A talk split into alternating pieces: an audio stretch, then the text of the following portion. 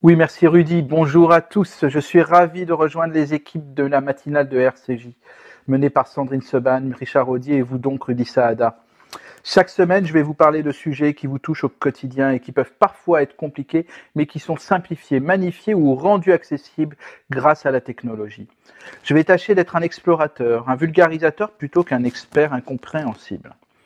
Aujourd'hui, nous allons parler argent et plus précisément investissement. Les voyageurs qui nous écoutent ont sûrement entendu parler ou utilisent ces applications liées à une carte bancaire. Certaines néobanques comme Revolut, Vivid ou N26 permettent en effet instantanément de mettre de l'argent avec votre carte ou compte bancaire classique sur un compte 1 euro et de transformer tout aussi instantanément ces euros juste transférés en dollars, en livres ou en shekels, le tout sans commission. Ainsi, vous pouvez utiliser la carte bancaire dans un pays comme si vous étiez titulaire d'un compte dans le dit pays via une application sur un simple smartphone. Malheureusement, ces derniers mois, nos voyages à l'étranger se sont raréfiés. Et la crise sanitaire a pu entraîner des difficultés financières pour certains foyers. D'un autre côté, nous voyons les sociétés du numérique américaines, les GAFAM, Google, Apple, Facebook, Amazon et Microsoft, être valorisées à Wall Street plus de 2000 milliards de dollars de plus qu'en janvier 2020. Le Bitcoin, la crypto-monnaie, dépasse les 30 000 dollars alors qu'il n'en avalait même pas 5 000 en mars dernier.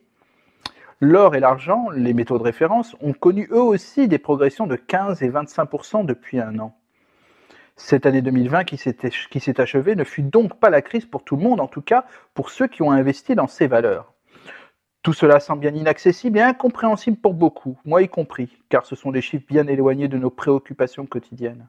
Mais à la lecture de ces chiffres, on peut estimer qu'investir en bourse, dans l'or ou les crypto-monnaies pourrait être un jackpot pour certains d'entre nous. Mais alors comment investir simplement? En téléchargeant sur votre smartphone une des applications citées et en prenant un abonnement à moins de 10 euros par mois, au-delà des nombreux services liés évoqués un peu plus tôt dans cette chronique, on peut investir ne serait-ce qu'un euro sur Amazon, Apple, dans de l'or ou un bitcoin. Cet euro investi va grandir en fonction des cours et vous pourrez ainsi, avec même très peu de moyens, faire fructifier votre tirelire.